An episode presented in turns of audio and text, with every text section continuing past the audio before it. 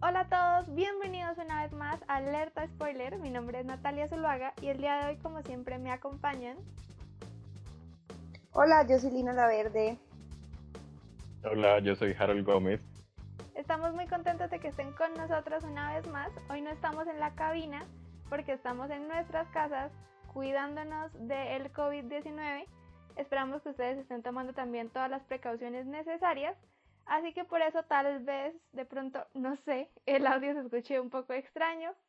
Eh, estamos haciendo lo posible para llegar a ustedes en esta época de cuarentena.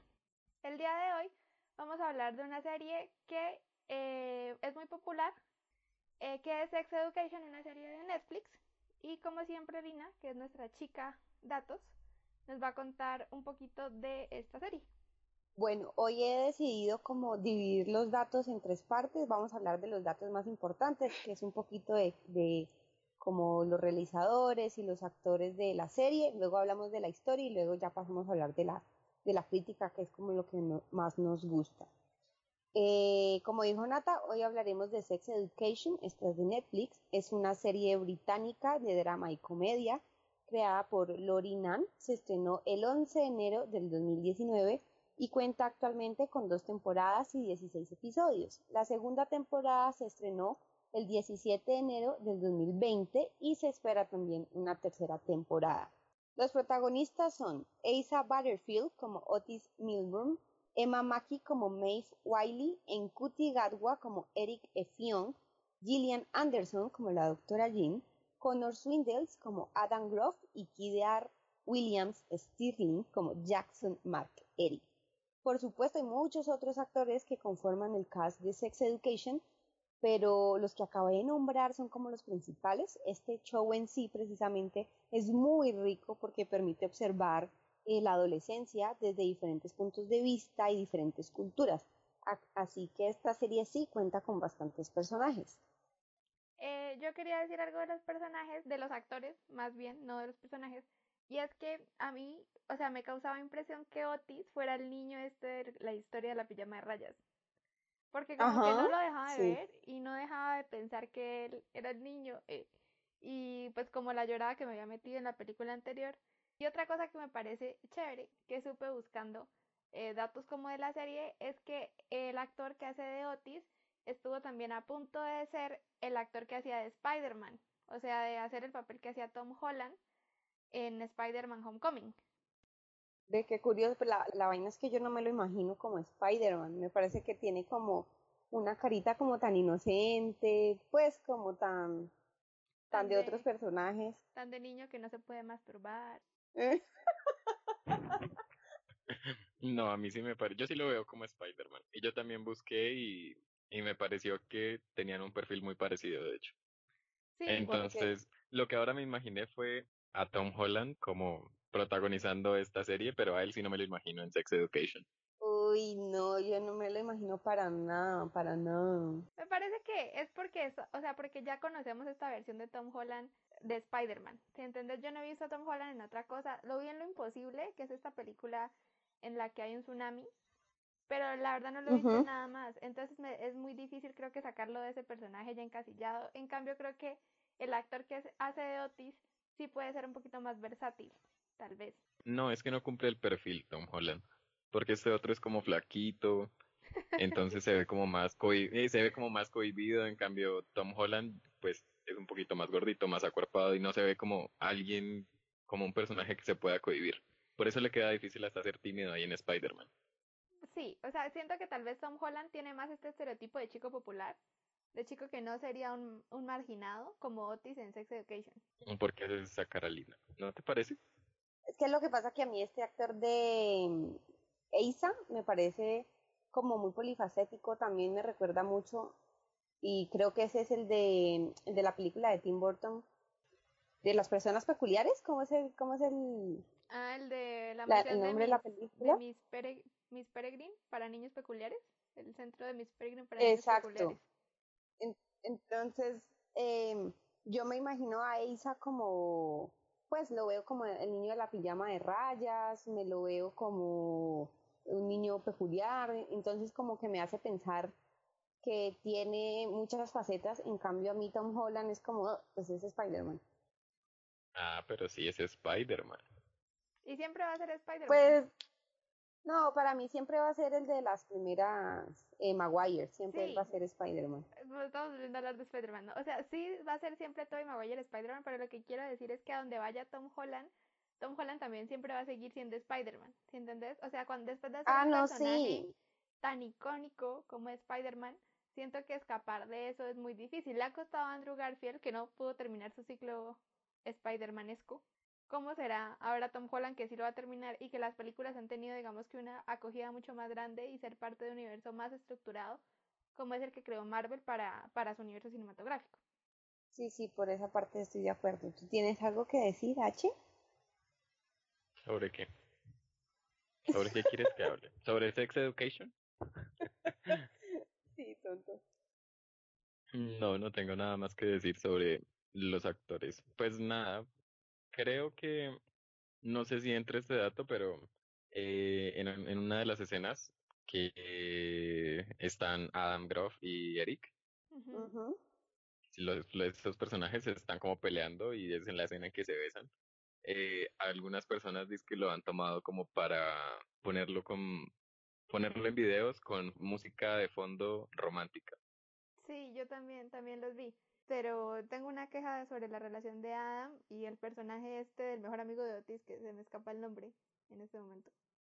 Eric, Eric. ¿cómo se te va a escapar el nombre de Eric? Ese es mi personaje favorito y yo creo que es el, me- el que mejor actúa de todos los que están ahí. No, yo tengo mi personaje favorito y a mí es, a mí es que me parece muy linda Maeve. O sea, el personaje de Maeve en general. Me parece que es el personaje que soporta toda la trama. Aparte, obviamente, de Eric. Porque Otis sí creo que no tiene mucho, mucha gracia. O sea, creo que aunque es el personaje principal, digamos que no es lo mejor de Sex Education. En cambio está Maeve, que es esta chica independiente, que no le gusta que la quieran, que la mamá ha sufrido. que- Feminista. Ajá.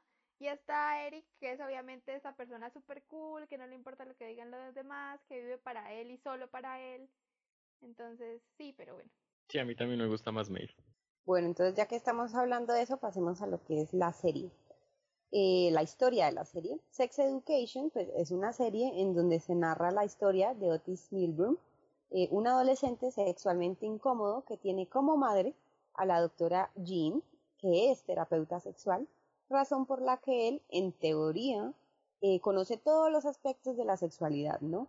Una compañera en su instituto, que es Maeve, eh, instituto donde conocemos a todos estos personajes en el goce y en el, florecer de su pubertad, lo persuade de iniciar una clínica de terapia sexual o de asesoramiento sexual a sus compañeros, pero es una clínica como clandestina, donde estos pueden obtener información de él, de Otis, que no pueden conseguir de alguien más como sus padres o de profesores, pues porque hablar de, de la sexualidad es bastante incómodo.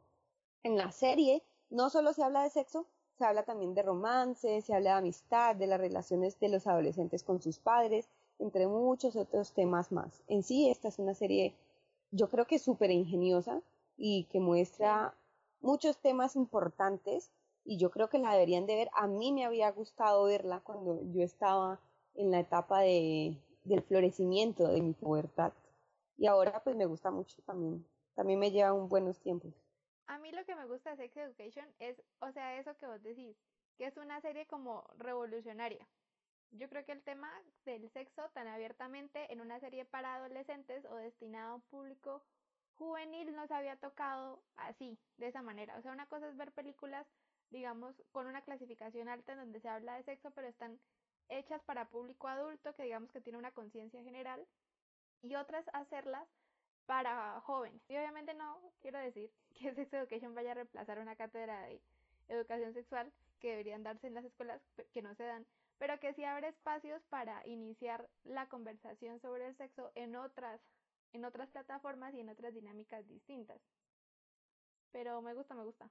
Sí, yo también leía en internet que entre padres e hijos también había mejorado mucho eh, la charla sexual entre, pues, con esta serie.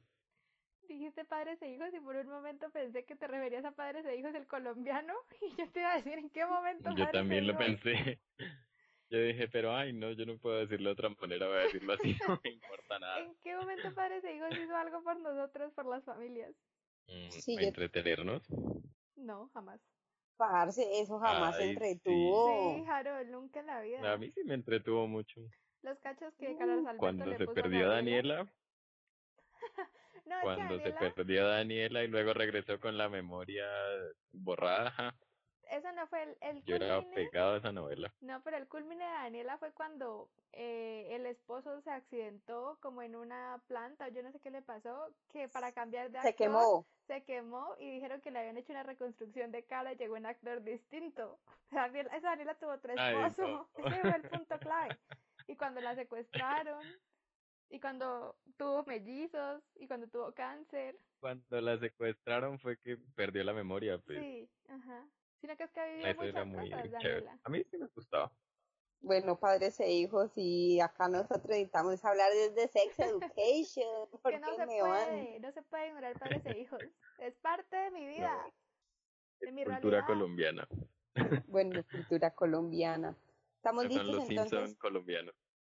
Pues es que, ¿sabes qué? Es que lo que pasa es que padres e hijos, no, yo no lo, yo no lo, así ya me tienen hablando a mí de padres e hijos. Es que Harold Lo se que yo para no por quería. padres e No te la viste. Yo, yo sí me vi padres e hijos, lo que pasa es que tengo como lagunas mentales, esa, esa vaina como que venía e e iba con la trama y nunca me aprendí como que realmente qué era lo que pasaba, a mí esa vaina me estresaba. Es que Lina es Daniela, tuvo, tuvo un problema en la Uy, memoria. ojo ahí. Se le borró toda la memoria. No, pues, pero es que igual estábamos muy pequeños, pero yo sí me acuerdo. Yo también me acuerdo de llegar del colegio a ver padres e hijos. Sí, No, pues eso es que Lina es la que no se acuerda. Pero más nos Bueno, marcó pues los marcó a hermanos cualquiera. Grimm. Ah, no, los hermanos Grimm son, son los hermanos Grimm que recomendamos que vean el episodio. O el Club Hicimos- 10. Esa cara de Lina cada vez que le saca un programa colombiano. ¿Te querés callar? Estamos hablando de Sex Education. Bueno, sigamos con Sex Education. Bueno, entonces ahora ya para pasar a las críticas, quiero hacer como una especie de, disclaimer, porque uno nunca sabe por si las, por si las moscas. Eh, me- y me voy a tomar un momentito para recordarles que este espacio, eh, Alerta Spoiler, es un programa diseñado para dar nuestras opiniones personales, la opinión de Harold, la opinión de Natalia y la mía, y también la de Andrés, a medida, obvio, que comentamos y hablamos sobre series, sobre películas, sobre libros y demás. Nuestra intención, lógicamente, también es generar un diálogo y discusiones con ustedes, discusiones sanas, y por eso queremos que nos comenten sus propias opiniones, sus puntos de vista. Esto lo recalco por qué. Lo recalco porque esta serie Sex Education, eh, haciendo así, ahora sí, una forma de disclaimer, puede tocar la sensibilidad de algunas personas. Y quiero recordarles que para alerta spoiler, la discriminación no es una opinión, es un comportamiento inaceptable, por lo que no se tomará en cuenta en ninguna discusión. Esto lo digo por qué, porque ya voy a pasar a las críticas. Entonces ahora sí ya les voy a hablar un poquito de esto. En Termina sí, espacio publicitario. Yo pensé al inicio que iba a decir algo así como, este programa no está patrocinado por Netflix. Ajá. no, Este está, eh, programa es este un programa sin ánimo de lucro. bueno, bueno, bueno, en sí las críticas. Bueno, ahora sí ya pasemos a las críticas. En sí, esta serie ha obtenido muy buenas críticas, ha creado un gran número de seguidores, de fans en todo el mundo. Eh, su carácter es adolescente juvenil, ese es como su público objetivo, pero también ha cautivado al adulto porque es una serie muy ingeniosa, es muy fácil de digerir en sí. Se puede decir que maneja temas delicados, más bien digamos, maneja como temas riesgosos, tan solo su nombre lo indica, se habla mucho de sexo y de cómo son las relaciones interpersonales en la juventud, pero se le ha reconocido por manejar su temática de una forma clara, no partiendo desde el morbo, eh, sino desde la educación y la concientización. También se ha dicho que es una muy buena oportunidad para que los padres de adolescentes comprendan y se ajusten a las dinámicas de sus hijos, a las dinámicas de, de la adolescencia y de la juventud y de la pubertad, mejor dicho. También eh, en la serie se habla de feminismo, y ojo aquí a, los que, a lo que les voy a decir, por esto, porque se habla de feminismo, muchos padres han dicho que se ha apoyado, ojo aquí por Dios, no a la liberación, sino al libertinaje de las nuevas generaciones, porque tenemos un personaje muy feminista como lo es Ujú. y algunos padres lo han, lo han tomado mal. Eh, esta es una serie que brinda su espacio a la comunidad LGTBIQ más. Se tiene personajes homosexuales, bisexuales y lésbicos y por eso eh, ha contado con mucho apoyo, pues como sabemos la representación es algo necesario y merecido para todos. Sin embargo, también, como es de esperarse, el show ha recibido críticas fuertes o más bien negativas. Se dice que esta posición, la de mostrar abiertamente a la comunidad LGTBIQ eh, y la serie en sí, puede abrir un espacio para que los jóvenes o adolescentes busquen incursionar en actitudes sexuales precoces. Así que esta serie, como tiene su club de fans, tiene su club de detractores, claramente hay que decir que las críticas positivas son mucho más que las negativas. Lógicamente creo yo que las críticas negativas o punzantes pierden un poquito de sentido, también de fuerza, cuando uno realmente se sienta a ver la serie y analizarla. Yo creo que es que ni siquiera estas personas se han visto bien la serie. Es, yo creo que esta, esta gente toma esa posición de se habla de sexo abiertamente, esto no puede ser bueno para las personas. Siento yo que es una posición o una condición que me gusta llamarle condición Netlanders, ¿no? Es como muy, muy doble moral, muy doble moral cristiano. Como yo le, como a mí me gusta llamarle. yo lo que creo es que, o sea, que todos los productos, digamos que mediáticos que se hacen para romper, digamos, con el, con el sistema o con los estándares o con lo que la sociedad considera lo correctamente hecho, lo que está bien, o esto de la, lo moralmente aceptado, siempre lo La sociedad más que nada católica. Sí, es que, es que, la, es que el problema es Porque eso fue lo que pasó acá con la cartilla esta que no iban a dejar sacar, pero no me acuerdo por qué era. Con la de educación sexual. Porque se hablaba de sexo. Porque se hablaba de sexo, la vaina es Imagínate, o sea, si la cosa se hace, si van a, si no dejan sacar un, una cartilla que es para niños, mucho menos les va a gustar esta serie. Sino que sí, o sea que si no estoy mal, o sea, la gente que nos escucha corregirá por Twitter, la cartilla era también muy abierta con la homosexualidad, o sea, con no sentirte identificado en el género que naciste y eso era lo que más había molestado a la gente. Estamos hablando de un tema del que no se debe hablar, digamos públicamente, porque es un tema socialmente no aceptado, tapado, pues estamos hablando de otra cosa que tampoco le, le, gusta a la gente escuchar y es lo que hace Sex Education. Pero creo que ahí reside mucho el valor de la serie, en hacer, en hacer lo que otras no pueden hacer y hacerlo también, además. Yo creo que también es que siempre se ha especificado y se ha dicho, Sex Education no es un manual de sexo, o sea, no es una forma que se le está diciendo a los jóvenes, vea, así es como se hace, sino es algo que brinda como su espacio para reflexionar acerca de este tema y es otra cosa que yo llamo mucho la atención o como que quiero que se le ponga mucho la atención y es lo importante que es en sí tener como un personaje que representa a un terapeuta sexual, ¿no? Porque nos brinda esa visión de sexo pues sin los tabúes, sin la mancha, nos quita quizás a muchas personas, espero yo, la morronguería, porque pues porque son temas que se tienen que hablar las personas tienen que saber sobre esto y los jóvenes sobre todo tienen que educarse. A mí lo que me parece es que con lo que uno se debería quedar de la serie es con el mensaje que quiere dar y es que la sexualidad es una cosa normal y que uno tiene que buscar ayuda cuando no sabe qué pasa, que es lo que le está constantemente diciendo la mamá Otis y lo que están constantemente queriendo hacer los chicos estos de la escuela porque tienen problemas. ¿Sí entendés? O sea, la serie lo que busca es dar un espacio y decir como hay que hablar de esto porque es necesario hablar de esto. La gente joven tiene dudas, hay que atenderla y no hay que ignorarla y decirle como haga sus cosas en privado. O sea, la gente que a la que no le gusta esta serie por estas razones de que se habla de sexo públicamente es es gente que, que no se da cuenta que en el pasado la gente no hablaba de esto. La gente, esto era un tema tabú, no se podía publicar, así como eh, Sex Education hace campañas, las hace muy agresivas. Sí, Entonces saca carteles tipo te la vas a querer comer enterita, etcétera. En el pasado no se veía esto, pero ¿qué se veía en el pasado? Pues mujeres teniendo hijos a los 15 años y que a los 30 años ya tenían 8, 5 o 10 hijos. No, y también ahí radica la importancia de que veamos a un personaje también súper metido en el feminismo, ¿no? Y también se, incluso se, toca, se tocan temas como el aborto, como qué otros temas se tocan el acoso. No, sí, la segunda sí trató mucho de, de eso del feminismo y me gustó mucho eh, que la historia más protagónica, o sea, de las más protagónicas fuera la de esta niña, ¿cómo se llamaba? Sí, la de la amiga de Mace. La que es como rica, ¿no? Ah, ya me acordé de lo que iba a decir. Sí.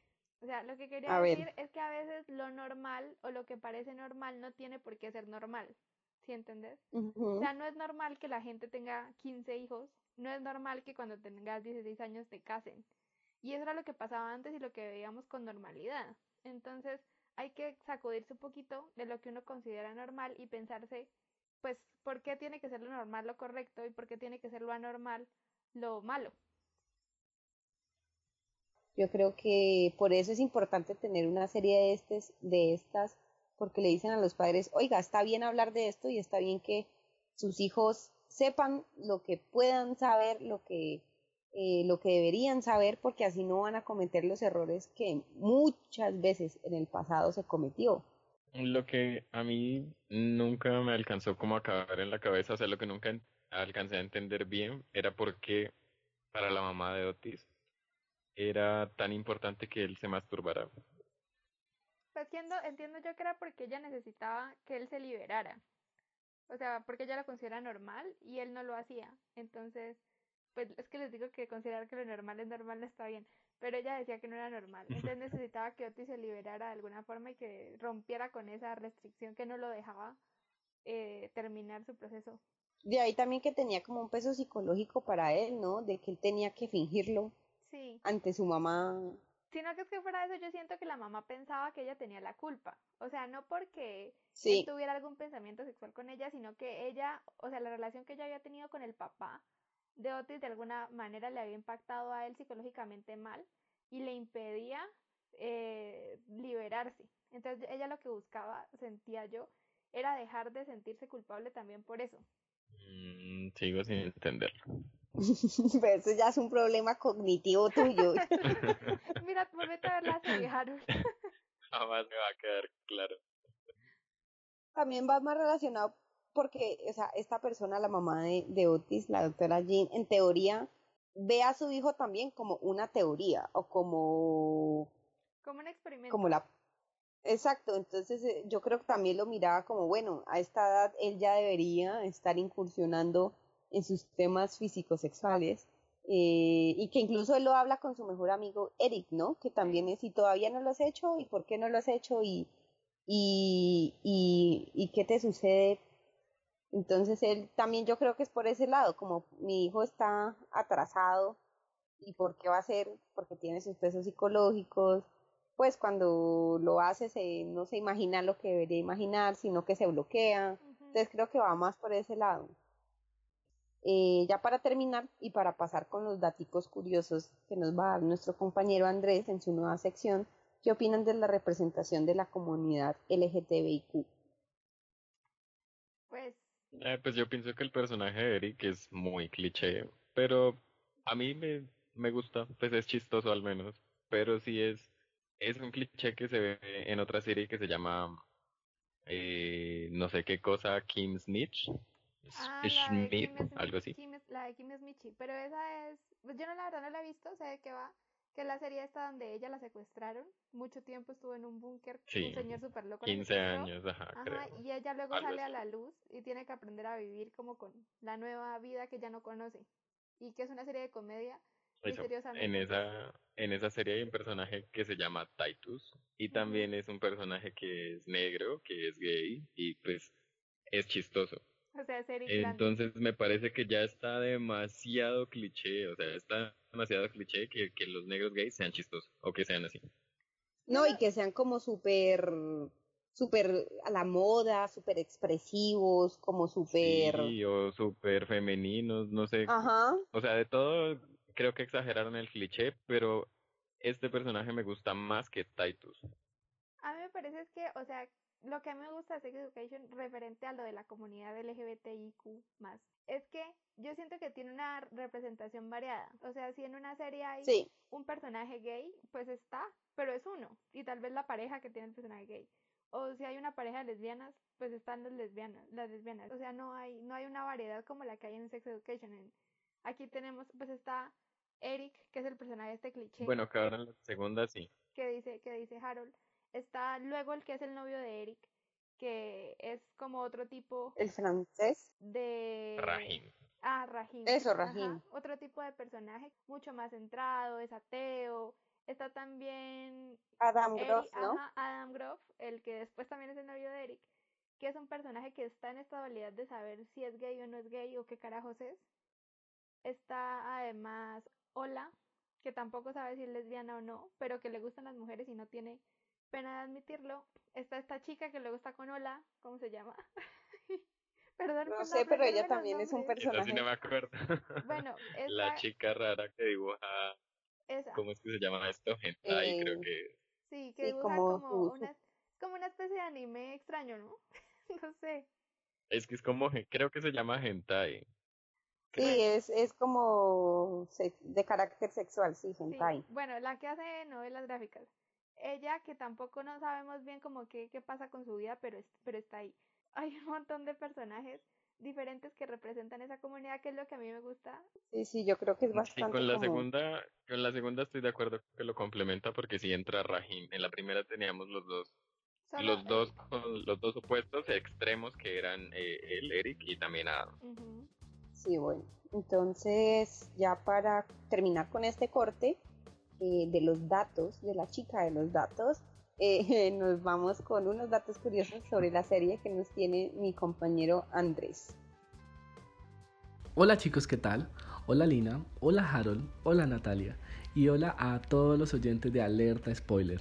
Otra vez yo, Andrés Calderón, con cosas nuevas que aportar a la conversación del capítulo de hoy de antemano, debo delatar que me declaro fan de Sex Education porque me representa y a pesar de que hace unos cuantos años estoy fuera del high school, me sigo sintiendo súper identificado con los dramas adolescentes y lo difícil que es entender quién eres y cómo encajar en un mundo de normas sociales basadas en la moral y en viejos estereotipos de lo que es ser mujer, hombre, niño, niño o persona. Y es precisamente esto lo que tengo que destacar de esta serie Coming of Age, que se popularizó entre los más jóvenes y que está ayudando a romper esquemas en las nuevas generaciones. Y eso a mí personalmente me llena de emoción porque es imaginar un futuro en el que un mayor porcentaje de la población entienda con normalidad las diferencias, las respete y conviva con ellas. Ante esto, debo reconocer que la plataforma productora de la serie, Netflix, desde sus inicios como servicio de streaming se ha destacado por estar a la vanguardia en temas de inclusión. Ya lo vimos en sus inicios con la producción de los hermanos Wachowski, Sensei y otras muchas más producciones, que desde el principio han brillado por la amplia representación de las minorías desde un mood totalmente open mind. Es así como una serie juvenil se termina convirtiendo para todo tipo de público cuando nos habla de masturbación, de sexo, de amor, de amor gay, de lesbianismo, de empoderamiento femenino, de problemas, de drogadicción, de las dificultades que tenemos con nuestras familias, en fin.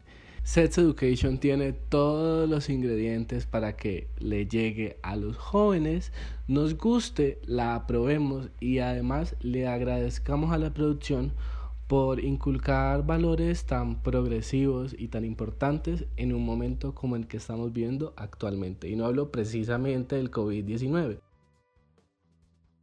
Acabamos de escuchar los datos curiosos de Andrés Calderón, que es nuestro nuevo compañero aquí en Alerta Spoiler. Y continuamos hablando de Sex Education. En esta sección vamos a hablar un poquito de los personajes. Esta es una serie que yo creo que se compone de personajes, digamos que tiene muchísimos y que todos alcanzan a desarrollar una parte muy importante de su personalidad. No son personajes vacíos, sino que los vemos interactuar con la trama, los conocemos a lo largo de la historia. Eh, yo voy a hablar de mis personajes favoritos. Eh, entonces vamos a hablar aquí de Otis, que es obviamente el que soporta la historia, es el personaje principal. Y es este chico que tiene 16 años, 17 años, la verdad no sé cuántos tenga, que digamos que es un inadaptado social o no encaja muy bien en su colegio, eh, en parte debido a que su mamá es terapeuta sexual y eso hace que él haya desarrollado como una serie de traumas El hecho es que Otis tiene muchos problemas en, la escuela porque la mamá es terapeuta sexual y lo que estaba diciendo es que obviamente yo ahora a mis 23 años sé que es un oficio común, que es un oficio necesario que se necesita y que no, pues no me reiría de nadie porque su mamá sea terapeuta sexual, pero eso no es lo mismo que uno piensa a los 16 porque uno a los 16 es un idiota. Entonces obviamente entiendo que le hayan hecho bullying y que él haya desarrollado esa desconfianza hacia el mundo. En esa serie sí le reivindican un poquito el papel de los terapeutas sexuales, pero por lo que tiene problemas Otis es por lo del video de la mamá, que está poniéndole un condón a un pepino. Por todas las consecuencias que implica que la mamá sea terapeuta sexual, por los libros, porque habla como abiertamente de la vida de Otis en los manuscritos. Es que la mamá también es muy mala mamá, o sea, o sea, independiente de que sea buena mamá porque lo cuida. Sí. ¿Qué le pasa? También es que tiene la casa llena de falos por toda parte sí. y de y de JJs y de, y de todo bueno, lo también es que así no debe ser un terapeuta sexual, yo no sé qué le pasa. Es que ella debía tener su consultorio, o sea, yo siempre pensé que ella debía tener su consultorio. Aparte, ¿qué, qué necesidad tener de traumar a tu hijo con gente desconocida hablando de sus problemas sexuales en tu casa? Y de tener tu casa rodeada de cosas extrañas. Oh, pues entiende que, que, que su carrera sea su pasión, pero pues, ¿qué tiene? ¿Por qué tiene que llenar la casa de faros? Eso de mi carrera es mi pasión, me recuerda al, al meme ese de el diseño gráfico es mi pasión. Estaba tratando de imaginarlo. ¿Saben qué también es lo que pasa? Que Otis siento yo que está atrofiado de conocimiento. Sí, también. Porque, o sea, él, incluso eso lo podemos ver en una escena, en un episodio, de hecho, en un capítulo, en donde En su novia minuto. Ola en donde su novia Ola, pues están hablando de complacerla a ella, ¿no? Y él se inventa esta vaina, él busca esta vaina del reloj. Sí, de la técnica de reloj que dice que hay no sé cuántas veces para atrás, no sé cuántas veces para el otro lado. Exacto, o sea, en sí, él en teoría, por su madre, sabe muchas vainas, pero ya póngale en el campo y él se pierde. Que Otis es de esas personas que está tan cargada de conocimiento que se vuelve como loquitas. Como Harold, ¿Cierto, Harold? por la parte de loquita, ¿no? De cargada de, ¿De qué conocimiento. De que De Ay, que hablan tan chistosa, Ay. Lina, te has vuelto más chistosa. ya me acordé del nombre del, del que está en silla de ruedas. ¿Cómo se llama? Isaac. Ah, Isaac, es que lo que ustedes no saben es que mientras nos fuimos y mientras Andrés habló de esos datos curiosos, estábamos preguntándonos cuál era el nombre del personaje del chico que está en silla de ruedas.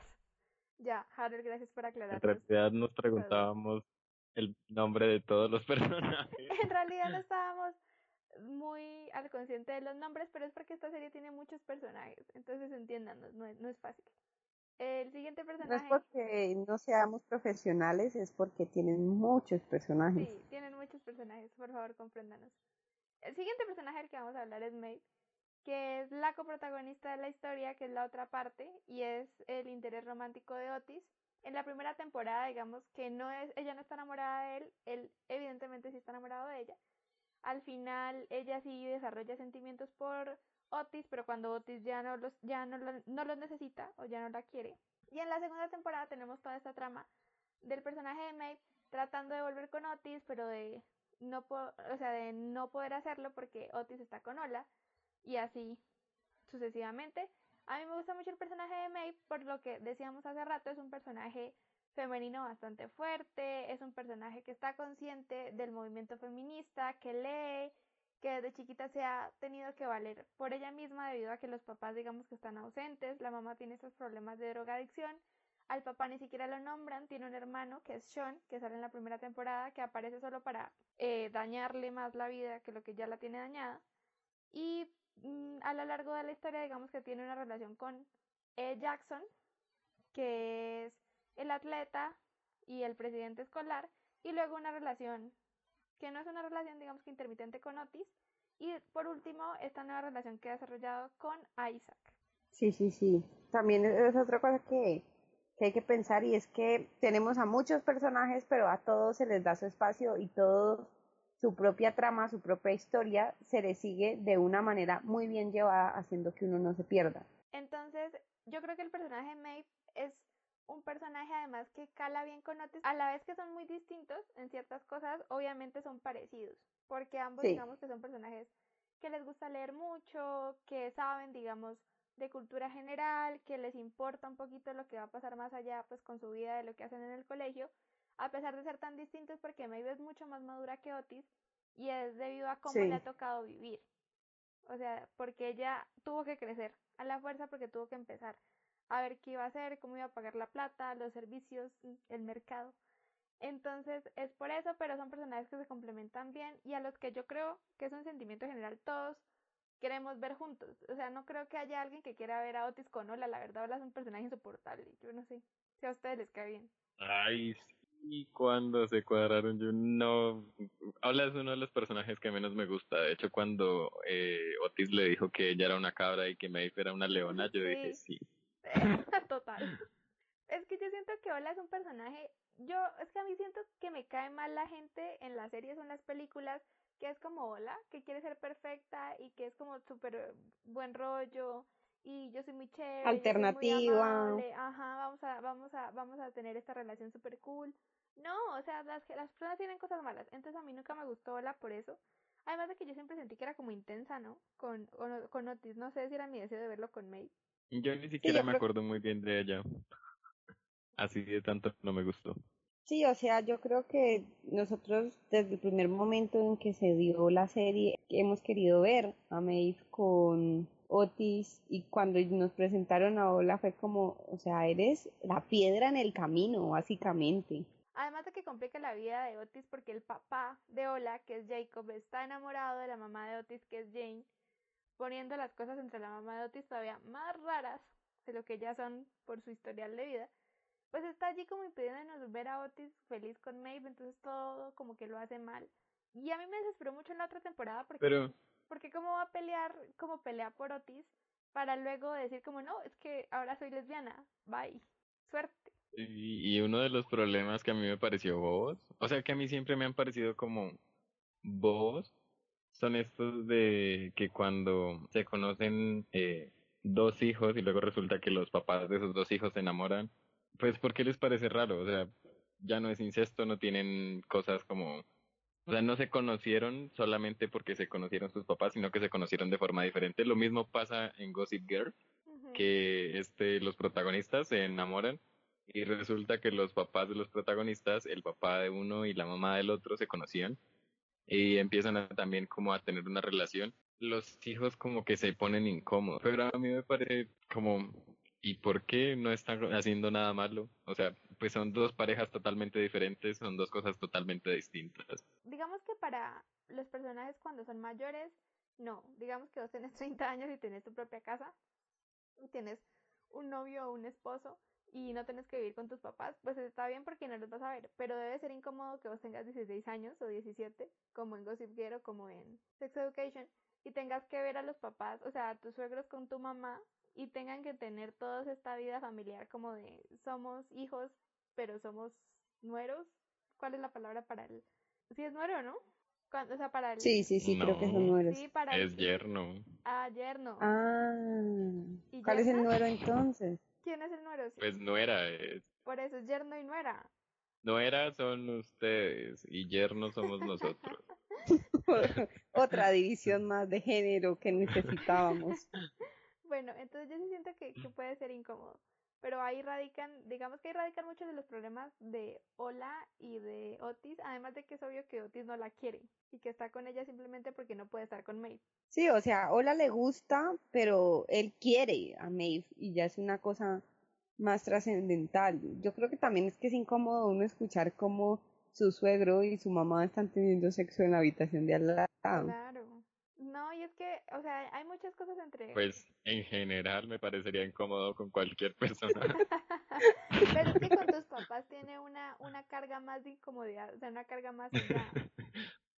Y seguido... ¿Cómo así? Pues, pues no, solo, solo morían que tiene una carga más allá, no, no vamos a hablar de ese tema, es un tema incómodo también para tocar en este podcast. ¿Cómo nos va a servir Sex Education?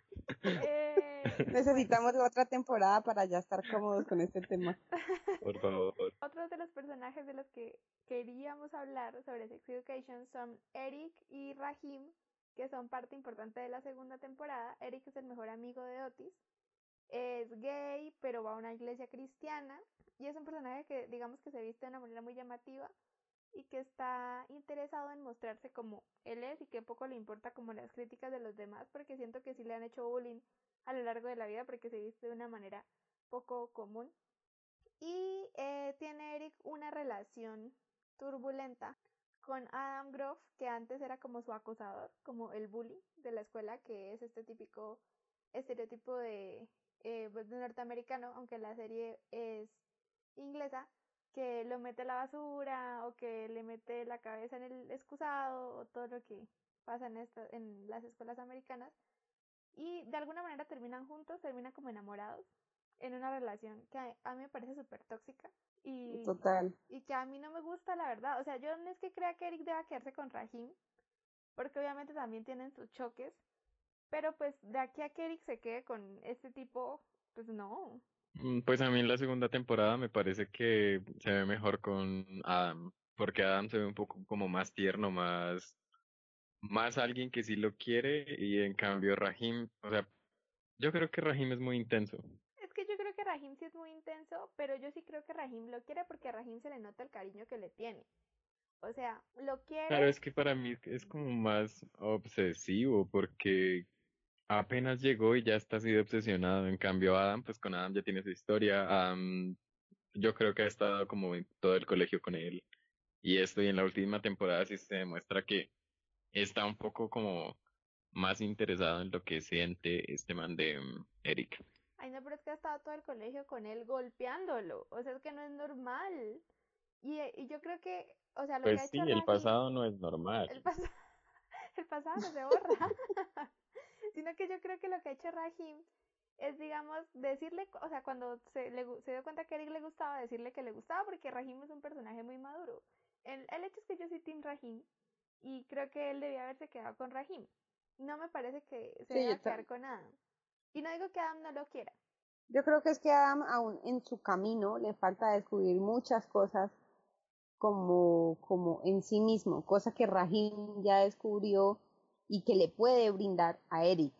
Y entonces yo también soy Team Rahim y, y, y, o sea, yo creo que es eso, ¿no? Pero, ¿qué, qué es esa pero pues, o sea, pero lo que dijiste creo que los complementa aún más a Adam y a Eric porque pueden aprender los dos. En cambio, Rahim ya lo aprendió solo. Ya Rahim, o sea, que se consiga alguien de su, de su porte, de su altura o algo así. Sí, Algo así lo que quise decir. De que Rahim sabe muchas cosas y Eric no, Eric apenas también por, siento yo, lo religioso de su contexto y de todo lo demás, aún está aprendiendo a ver y Rahim sí como que le quiere meter su conocimiento, eh, pues... me, pareció, me pareció gracioso lo de meter, pero... Pero es que a mí, o sea, sí me dolió mucho cuando Rahim se quedó como triste en la segunda temporada porque Eric lo cambió por Adam de esa manera tan pública y tan, tan mal, tan mal hecha. Entonces, digamos que yo sí, sí, sí me duele que Rahim haya sido un personaje como tan diferente, como tan bien hecho, y pues que haya terminado ahí, ahí en la nada. Sí, sí, sí, eso también, también. ¿Y no será que van a terminar Rahim y Adam? Pues la verdad no, no sé, o sea, yo no creo, no creo una cosa que, que eso sea posible porque además Siento que Adam sí había tenido una fijación por Eric toda la vida y por eso era que lo golpeaba. O sea, no es un amor que le nació de la nada, sino que era un amor, digamos, como inconsciente, que él no se había dado cuenta que existía hasta que le tocó aceptarlo. Bueno, y vamos ahora a escuchar los datos curiosos de Andrés para terminar esta sección. Eh, ya regresamos aquí en Alerta Spoiler. ¿Escuchado eso de que los que se aman se odian? Bueno, no podía dejar de pensar en eso cuando hablaban de la relación entre Eric y Adam. Les confieso algo, ¿recuerdan que les mencioné que me sentía identificado con la serie? Pues entenderán por qué. Créame cuando les digo que mi primer desamor fue causado por un chico que encajaba en el papel de Adam y en cómo desarrolló su relación con Eric, que sorpresivamente, en el momento menos esperado, se desata ese deseo reprimido esa llama sexual que venía a fuego lento hace mucho tiempo. Pero bueno, aquí no están ustedes para escuchar mis problemas con las relaciones interpersonales. ¿O sí? en todo caso, una de las cosas que más valoro de esta serie es la amistad entre Eric y Otis. Una relación que se consolida en la confianza, la lealtad y la sinceridad, que elude a los estereotipos entre heteros y gays. Como ejemplo de esto está una de mis escenas favoritas de la serie, cuando ambos se draguean al estilo de Hedwig and the Angry Inch, como celebración del cumpleaños de Eric. Es por esto que Eric es mi personaje favorito de toda la serie, con el cual, guardando mis diferencias, encuentro muchas similitudes. No solo por ser negro, gay, carismático, extravagante y bastante llamativo, sino que también con Chuti, el actor que interpreta a Eric en esta serie, es además, adivinen qué, inmigrante. Viene de Ruanda y creció en Escocia. Entonces, por esta y muchas otras razones, creo que es el personaje, es mi personaje favorito. Y para muchos alrededor del mundo, creo que es el personaje que más vida le da a la serie. No sé ustedes qué piensen, no sé los oyentes de alerta, spoiler, qué opinen, pero bueno, cuéntenoslo por todas nuestras redes sociales, ¿vale?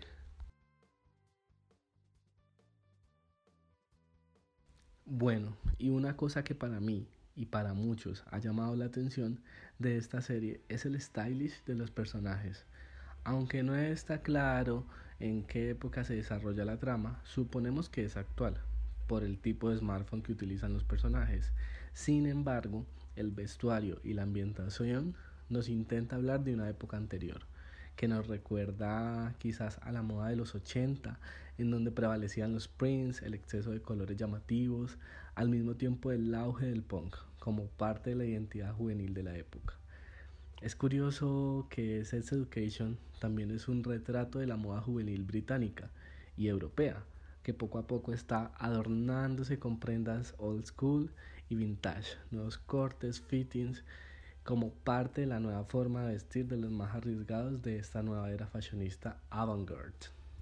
Y pues nada, esto ha sido todo de mi parte en el capítulo de hoy de Alerta Spoiler. Recuerden seguirme en Instagram como arroba y nos escuchamos la próxima semana en un nuevo capítulo de Alerta Spoiler. Si el COVID-19 nos deja, cuídense, usen tapabocas y no salgan a la calle.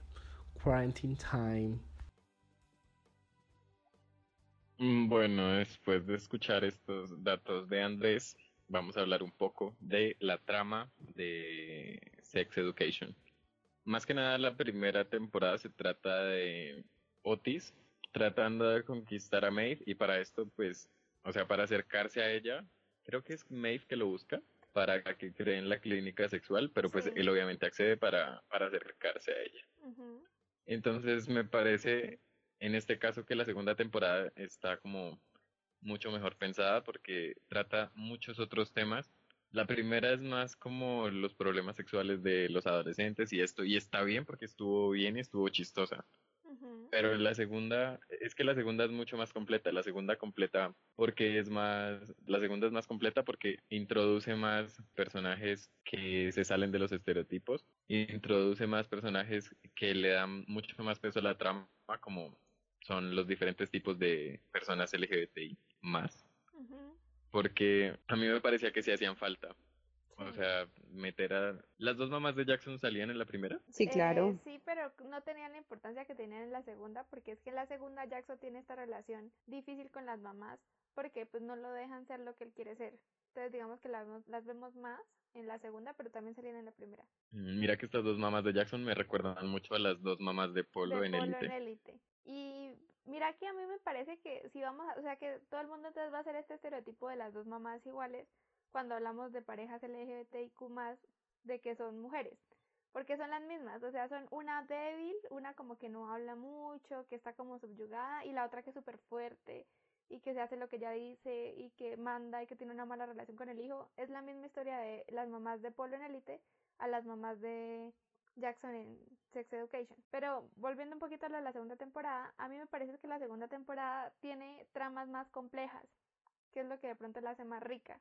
Están los problemas de Jackson con ser quien es y con lo que tiene que hacer de la vida, o sea, con cómo es talentoso para nadar, pero cómo eso no lo está llenando, que es uno, es como la búsqueda interior de quién, de quién eres. Están los problemas de Maeve con la mamá, que son los mismos que tenía básicamente en la temporada pasada con el hermano, pero que son mucho más profundos porque ella está en esta decisión de si acusarla o no con lo que allá sería el equivalente aquí al bienestar, no sé, con el servicio social, sobre la custodia de la niña esta que ella no quiere que sufra como el mismo ritmo y también está la pobreza en la que May vive. Están obviamente los problemas de Otis los de siempre, el problema que tiene con la mamá que ahora se agudizó un montón y que ahora es súper pesado. Pero además hay cosas nuevas, ¿no? Como Rahim o como Eric pasando del amor al odio ya en serio con Adam. Y obviamente toda la trama de Amy que le da un grado mucho más de feminismo a la historia. Esa También parte me gustó mucho la de Amy. Ah, es que es genial, es genial.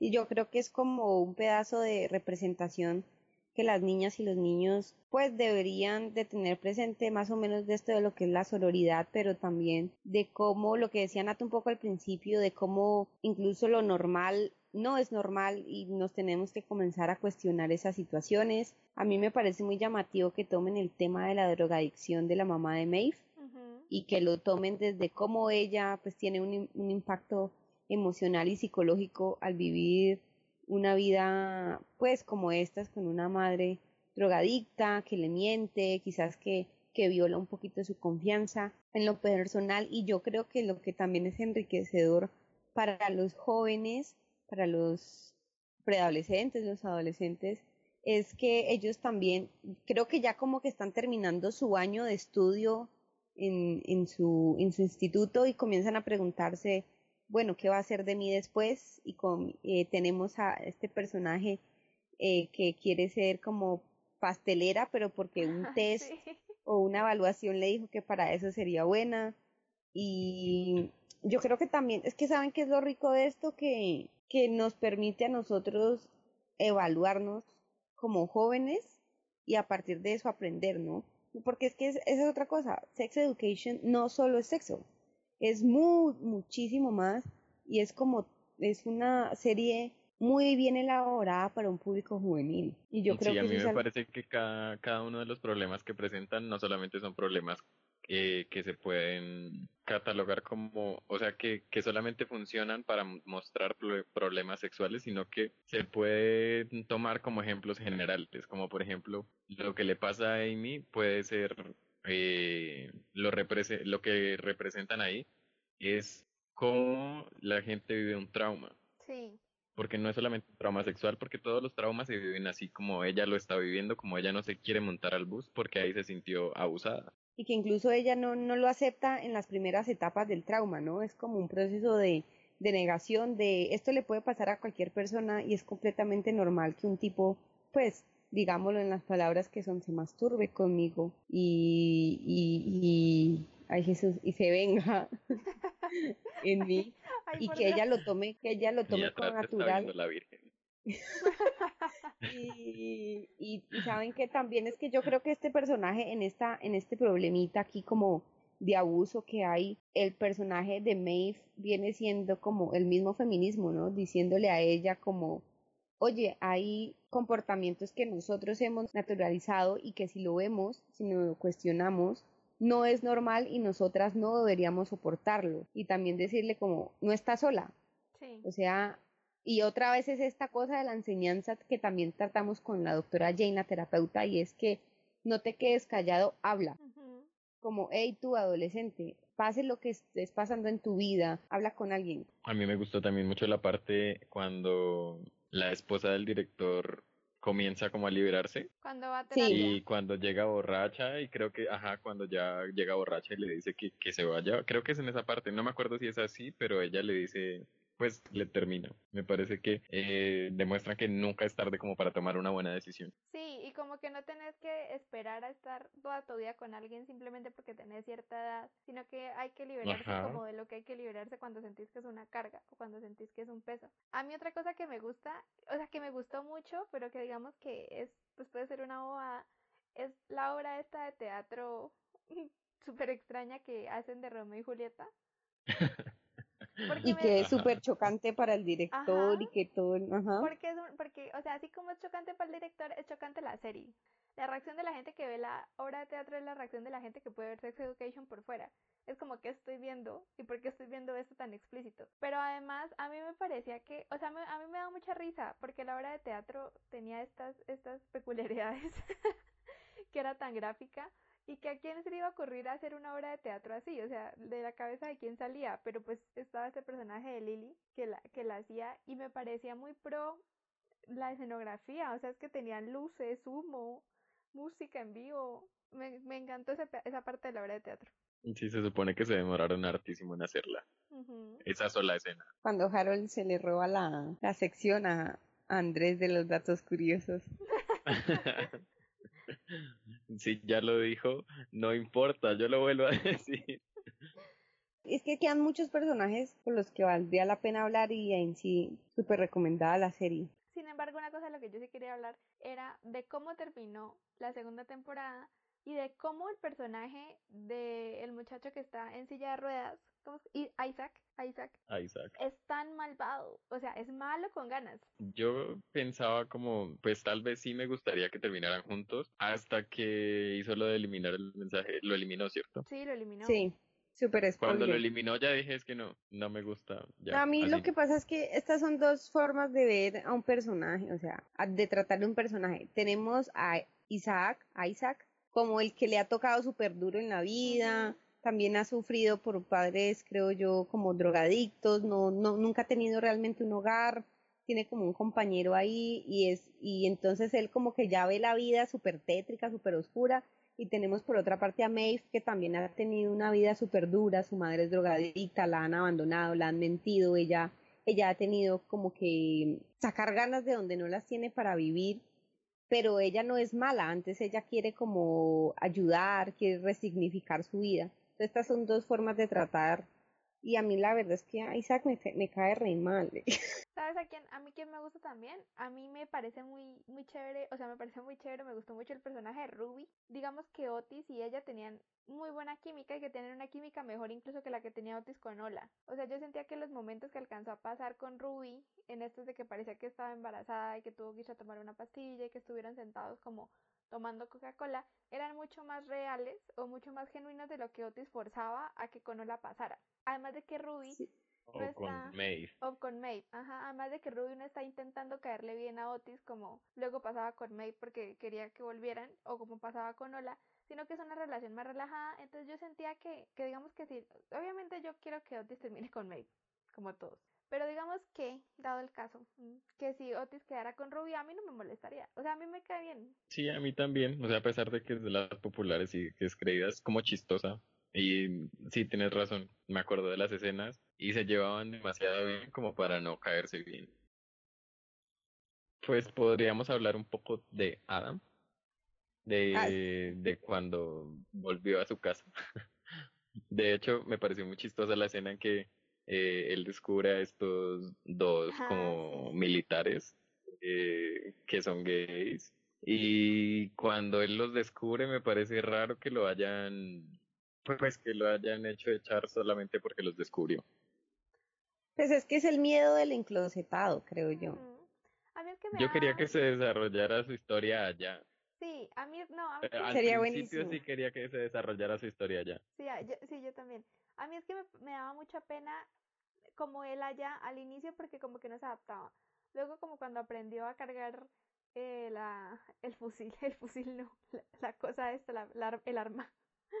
Y como cuando aprendió a marchar y hacer todo bien, yo pensaba que él por fin había encontrado un lugar donde medianamente encajaba. Y luego, y se lo quitaron tan abruptamente que no me pareció, no me pareció chévere, no me pareció acorde a la trama, me dolió. Y además sí. que, es un personaje que lo han golpeado mucho, o sea, él, es paila, él es malo con Eric, pero el papá es muy malo con él, ay no. O sea, yo vengo a entender un poquito esta posición de que siempre se quiere hacer entender del bully, de que yo generalmente soy miserable y tengo que regar la, lo miserable que soy a otras personas para no sentirme como tan miserable. El punto es que a mí este personaje me frustra y me gustaría que se desarrollase porque es una persona como dice Natalia, nunca encuentra en sí su razón de ser en, en las cosas y cuando la encuentra como que se las quitan y él pide a gritos una, una oportunidad y no se la dan y yo a mí me gustaría que ya en la tercera temporada como que él habla su negocito de entrenar animales o perritos porque claramente es algo que a él le gusta. Y a mí me gustaría a mí me gustaría ver a este, a este personaje porque a mí sí se me hace tierno me parece que es que cuando es bruto, es bruto porque la vida lo ha golpeado, pero en sí es tierno. Me gustaría que, ay, que le dieran una buena vida. bueno, para terminar eh, esta sección de la trama y de todo el programa en general, vamos a puntuar la serie. Eh, vamos a tratar en cada, o sea, con cada serie de hacer una dinámica diferente. Y pues como estamos con Sex Education, vamos a calificarla según condones. Entonces, de 1 a 5, ¿A ustedes qué les parece? A mí, de 1 a 5, me parece que se merece 4 condones. Yo le doy 4,5 condones. ¿Se puede 4,5 condones? Le doy 4 porque realmente me gusta y creo que es una serie que me sirve a, mí, le sirve a mi mamá, le sirve a una amiga de mi mamá, o sea, le sirve a mucho, a mucho público, es súper entretenida eh, está muy bien hecha y, y además, pues tampoco es tan difícil de entender, es también para sentarse uno y pasar su ratico de ocio bien pasado. Pues sí, yo también le daría 4.5 condones porque, eh, pues haciendo el promedio de lo que le daría a las dos. A la primera le daría 4 y a la segunda 5. Entonces por eso da 4.5 en general la serie. Porque la segunda me gusta mucho, mucho más. El punto es que tiene una muy buena puntuación, entonces realmente la recomendamos para que se la vean si no la han visto o para que estén pendientes de la tercera temporada en caso de que sí se la hayan visto. Sí, total, mírenla. La tercera arranca en mayo, la filmación. Bueno, hablamos en otro capítulo porque este ya se acabó. Y los dejamos. Nos escuchamos en otro programa. No se olviden, por favor, de seguirnos y de interactuar con nosotros en nuestro Facebook. Tenemos Instagram, tenemos también Twitter y nos encuentran como arroba alerta spoiler 2. Yo me llamo Harold Gómez y estoy en todas las redes como hricardo97 para por si quieren seguirme. A mí me pueden seguir como arroba Natalia 7 en Twitter y como nata-zc eh, en Instagram. Recuerden que no estuvimos en la cabina, entonces por eso de pronto el audio se escucha un poquito, un poquito baila, un poquito mal. Seguramente, no de pronto. entonces, perdónenos, estamos haciendo nuestro mayor esfuerzo por estar con ustedes, por seguir conectados. Y pues nos escuchamos en un próximo capítulo, el, la próxima semana. Eh, esperamos que se encuentren bien, que tomen todas las precauciones necesarias en esta época de crisis y nos escuchamos pronto. Bye. Bye. Hasta luego.